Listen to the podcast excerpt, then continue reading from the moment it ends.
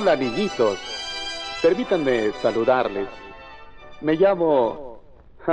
Bueno, mi nombre no viene al caso. ¿Qué importancia puede tener el nombre de un burrito? Lo que sí tiene importancia es lo que les voy a decir.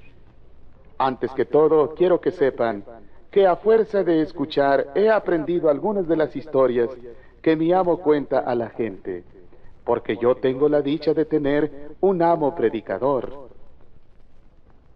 En las noches de culto o servicios religiosos me gusta oír los cantos y las historias que cuenta mi amo. De las historias que más me gustan sobresalen dos. Una hace referencia a un profeta que se llamaba Balaam. Balaam desobedeció a Dios y fue a hacer un trabajo que como profeta no debió de haber hecho. La historia dice que Dios permitió a una asna que le hablara para reprender al mencionado profeta. La otra historia tiene relación con aquel domingo cuando Jesús entró a Jerusalén aclamado como rey de los judíos. La historia dice que Jesús entró sobre un pollino, es decir, sobre un burrito. Creo que no tengo que decirles por qué me gustan estas historias, ¿verdad? Pero antes de seguir adelante, permítanme decirles que yo vivo en una de esas villitas de un país en América Latina. Me gusta ir al pueblo el día que hay mercado. Qué alegre anda la gente entonces. Los comerciantes anuncian su mercancía con voces muy sonoras.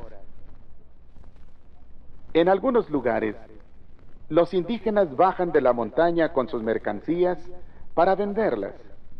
De veras, me encanta ir al pueblo en esas ocasiones.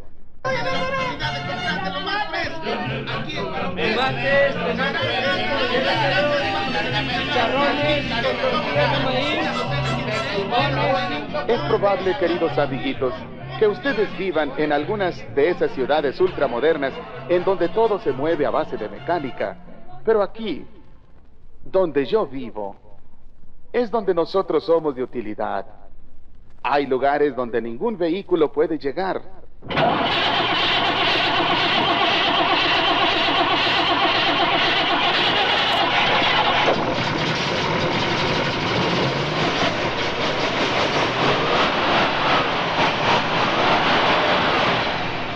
En cambio, nosotros somos el perfecto medio de transportación.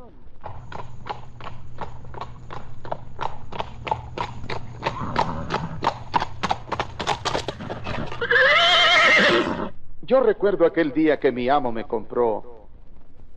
Deben saber que algunos de nuestros amos son bastante crueles con nosotros.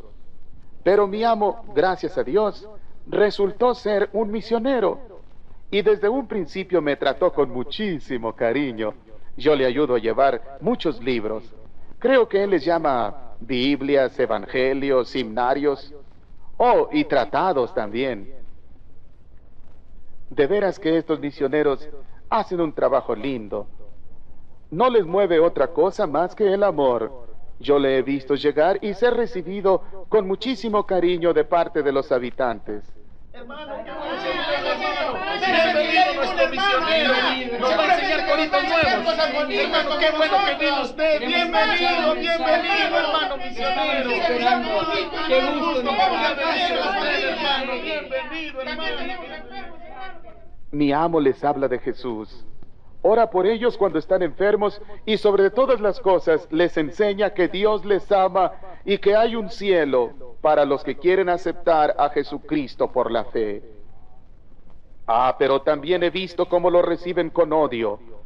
He visto cómo a veces aún han llegado a apedrearlo sin compasión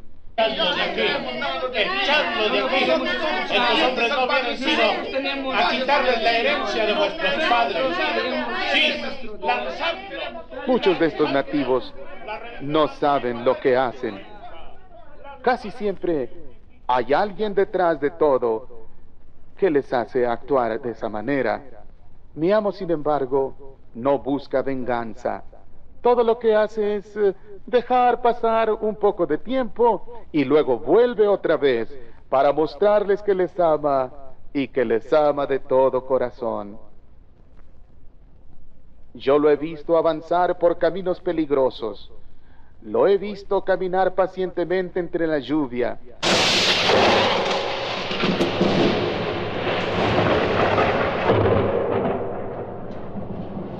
A veces tiene comer alimentos que no son de su completo agrado.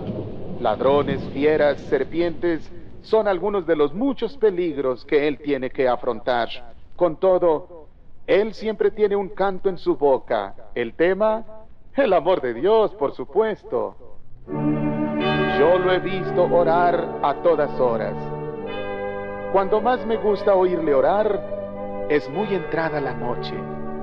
Su voz entonces se confunde con el trino de las aves, mientras que llora por la salvación de los perdidos. Sus lágrimas me parecen un reguero de estrellas que caen desde el cielo. Creo que detrás de las estrellas está un Dios bueno que le ama y le sonríe. Yo lo he visto orar noches enteras y al día siguiente reanudar la tarea con tanto entusiasmo que cualquiera diría que durmió y descansó toda la noche. Muchas veces he pensado, ¿será que la gente de donde él viene se acuerda de él? Creo haber oído que hay algunas iglesias que le sostienen financieramente para hacer el trabajo que él está haciendo acá entre nosotros. Dios quiera que siempre le ayuden Dios quiera que la ofrenda misionera siempre sea suficiente para mantenerlo en este campo de trabajo en donde tanto bien está haciendo a tanta gente. A propósito, ¿cuánto sería la ofrenda misionera el último domingo?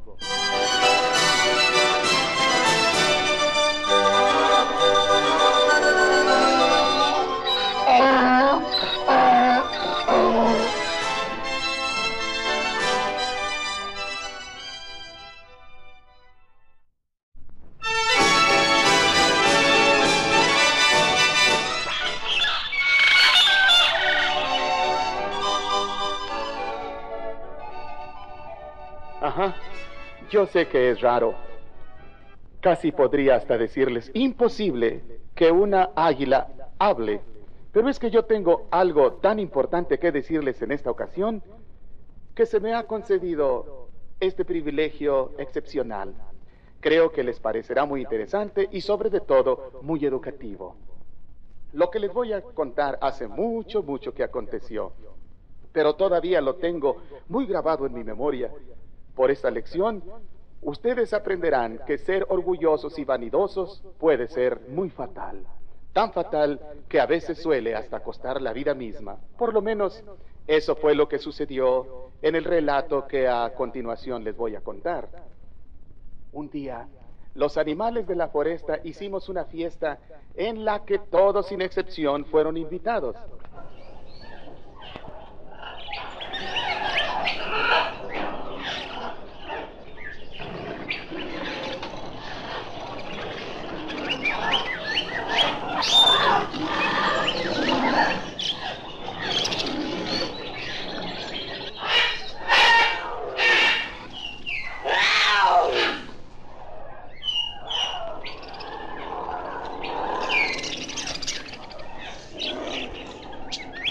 Claro que tal noticia causó mucha alegría.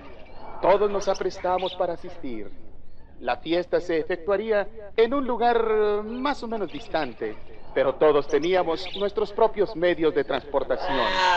Los cuadrúpedos como el león, el tigre, la pantera, el venado, etc., tenían sus fuertes piernas. Las aves como la paloma, la golondrina, el gorrión, etc., teníamos nuestras veloces alas. Pero. Nunca ha de faltar un pero. Entre tanta alegría y felicidad había alguien que estaba muy triste. Me refiero a una ranita que vivía en una laguna verde. Ella consideraba que no podría asistir, pues que ni tenía alas como el águila, ni tenía piernas como el venado. Pobre ranita, qué triste se encontraba. Mas aquí es donde precisamente entro yo, pues en compañía de otra águila acertamos a pasar cerca, de manera que vimos a la ranita. Al principio quisimos continuar, ahora sé que hubiera sido mucho mejor haberlo hecho, pero la tristeza de la ranita nos cautivó, y hete aquí que nos detuvimos para ofrecerle nuestra ayuda. Cuando estuvimos frente a ella, nos contó su triste tragedia. Decididamente ofrecimos ayudarla. La ranita se alegró mucho, pero su alegría duró bien poco, pues surgió un tremendo problema entre nosotros. ¿Cómo podríamos llevarla? Nuestras uñas desgarrarían su delicada pielecita. ¿Sobre nuestras alas? Oh, no. Podría caerse con el aire y el movimiento. Y piensa que te piensa. ¡Qué problema tan singular! Dicen que la necesidad es la madre de los inventos. Creo que hay algo de razón en ello, porque fue exactamente a la ranita a la que se le ocurrió una tremenda idea.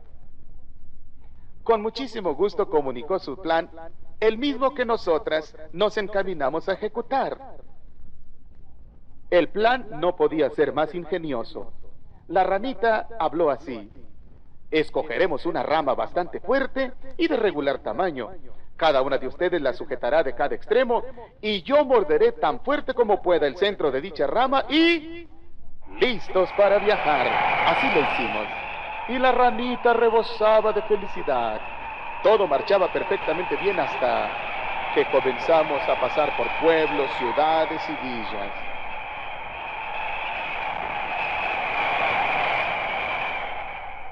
Toda la gente salía a admirarnos. Creo que aquí fue donde se comenzó a formar la tragedia. La gente usaba frases tales como, ¡qué animales tan inteligentes! ¡Qué astucia! ¿A quién se le ocurriría tan genial idea? Sin duda que fue a alguna de las águilas. ¡Oh! decían, ¡qué águilas tan águilas! ¡Eh!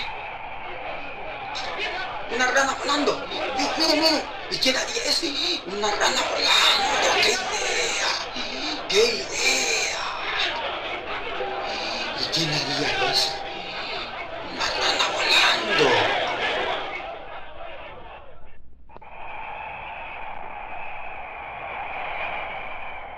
La situación se hacía desesperante para la pobre ranita, quien no soportaba que toda la admiración se posara sobre las águilas, cuando ella sabía perfectamente que fue a ella y solamente a ella a quien se le ocurrió aquella magnífica idea. Fue tanto el sufrimiento que sin darse cuenta de su terrible error, pensó que era ella la autora de aquella ingeniosidad. Apenas hubo abierto su boca para decir yo soy la inventora de este método de transportación, que todo lo que alcanzó a decir fue yo y pum, cayó al suelo. Queridos amiguitos, Ojalá que la triste historia de esta ranita vanidosa y orgullosa les enseñe que sobre de todas las cosas hay que ser humildes. Hagan siempre lo mejor, pero nunca se alaben ustedes mismos. Cuando se sientan muy grandes, muy grandes, acuérdense que el que se humillare será ensalzado, mas el que se ensalzare será humillado.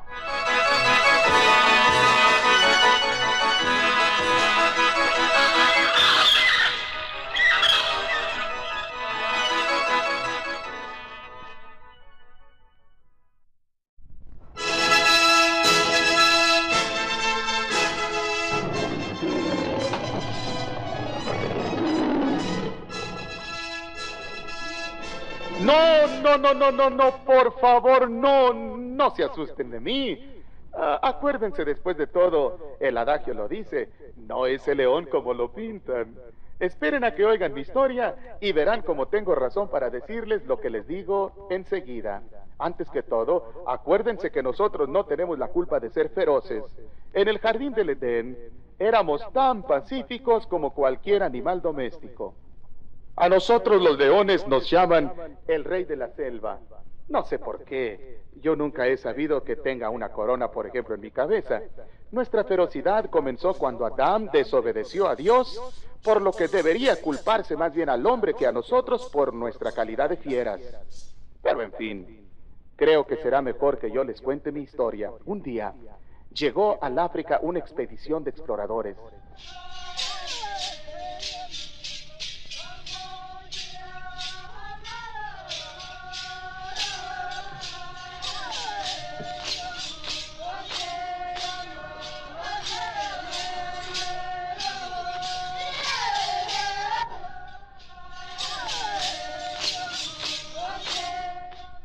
Andaban a caza de animales.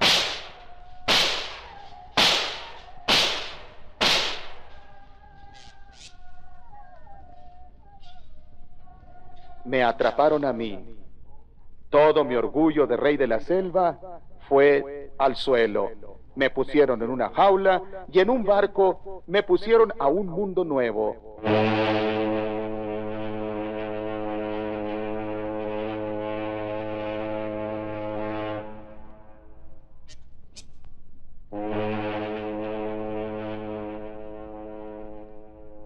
Colocaron en una gran jaula en un jardín zoológico, en donde después de todo tengo que admitir, no me iba tan mal.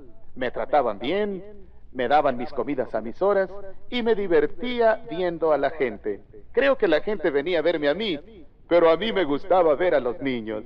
Creo que estaba más o menos contento con mi nueva vida. Un día, el encargado de cuidar el zoológico dejó abierta la puerta de mi jaula. Al principio yo no sabía qué hacer. Temí que mis instintos feroces fueran a causarle algún daño a la gente, pero mi tentación fue más fuerte que la prudencia y me aventuré a dar un paseíto por aquella ciudad maravillosa. Les contaré algunas de las cosas que vi y que francamente me llenaron de pavor. Pasé, por ejemplo, por una casa donde había mucho ruido. Me asomé por la ventana y vi algo que francamente dejó mis venas congeladas. Esposos peleando, hijos desobedientes, en fin, hogares en la más terrible de las ruinas. Horrorizado a más no poder, decidí alejarme de aquella escena lo más pronto posible. Al dar vuelta a una esquina, fui testigo de una escena terrible. Unos jóvenes peleaban con navajas, con pistolas, y francamente nosotros en la selva no usamos de tanta barbarie. Y también de allí me ahuyenté lo más rápido posible. Decidí regresar a mi jaula, pero todavía en el camino vi algo más. Un joven vendía periódicos, anunciaba crímenes, guerras, robos, etc. No comprendo cómo puede haber tanto odio en el corazón de los hombres. Regresé a mi jaula. De haber podido, hubiera regresado en aquel mismo momento a mi hogar lejano de la selva. En mi regreso al zoológico vi una casa muy iluminada. Me acerqué y vi que había mucha gente dentro. Cantaban lindo.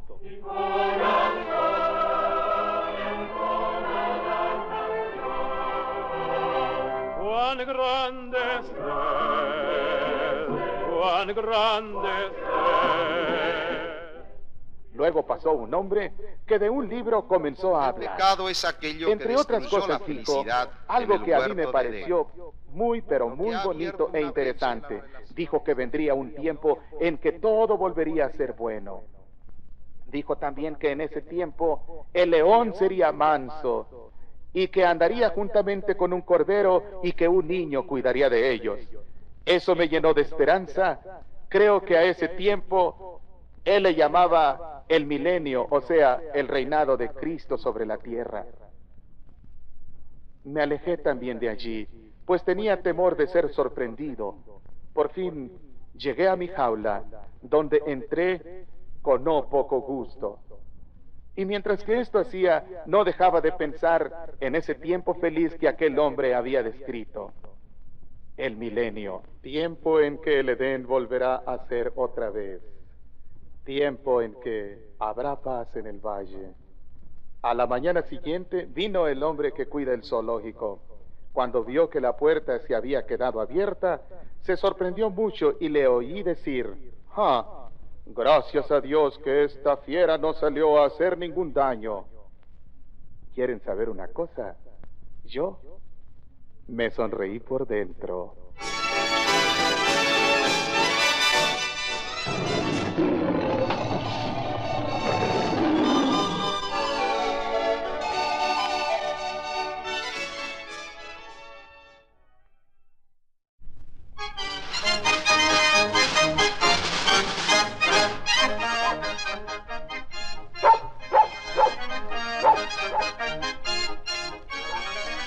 ¿Qué tal? ¿Les gusta mi moño? Bonito, ¿verdad? Quiero contarles un poquito de mi historia. No crean que siempre he vivido en esta casa tan linda. Mis amos son muy delicados y nunca hubieran admitido que un perrito como yo viviera con ellos en esta elegantísima mansión. Pero detrás de todo esto hay una historia muy bonita que espero les guste mucho. Hace tiempo que yo vivía en un callejón, es decir, no tenía hogar. Comía cuando podía. A veces cuando encontraba un hueso venía otro perro más grande que yo y me lo quitaba. Las noches eran frías. Qué vida más triste aquella. La verdad que ni me quisiera acordar. Un día, qué bonito día. Viniendo de regreso de la escuela me encontró un niño muy simpático. No sé si por compasión o porque de veras le gusté, pero aquel niño me acarició, me levantó en sus brazos y me llevó a su casa. Yo me alegré mucho, naturalmente, pero había un gran problema que solucionar. Los papás de aquel niño no querían ninguna clase de perros en el hogar y mucho menos un perrito sin rango aristocrático como yo. Mi amigo tenía que darme de comer a escondidas. Un día, los papás de mi amigo descubrieron todo el asunto y le ordenaron que me echara del hogar. Mi amigo me quería mucho, pero también sabía que tenía que obedecer a sus padres. Al fin llegó el terrible día. Mi amigo me llevó a un lugar solitario. Yo sabía lo que eso significaba. Todo parecía haber sido un sueño bonito y hoy un horrible despertar. Mi amito lloró mucho. Si yo hubiera podido hablarle, le hubiera dicho que no llorara tanto, que yo sabía que él me quería y que no era su culpa de aquel horrible final. No sé si por nuestra separación o por alguna otra razón, pero desde ese día mi amito estuvo muy enfermo. Trajeron al mejor de los doctores. Y el doctor les dijo que aquel niño no tenía ninguna enfermedad física, que debió de haber sido alguna tristeza muy honda lo que había afectado a su salud. El caso que el doctor no pudo ayudar y mi amito se moría. Los padres trataron de poner alegre al niño. Le preguntaron qué era lo que él más quería. Mi amito hizo un esfuerzo grande y solo dijo, yo quiero mi perrito. Se ordenó que me buscaran por todas partes. ¿Cómo siento que no me hubieran encontrado? Qué bonito hubiera sido haberle salvado la vida a mi amito solamente con mi presencia. Mi amito murió.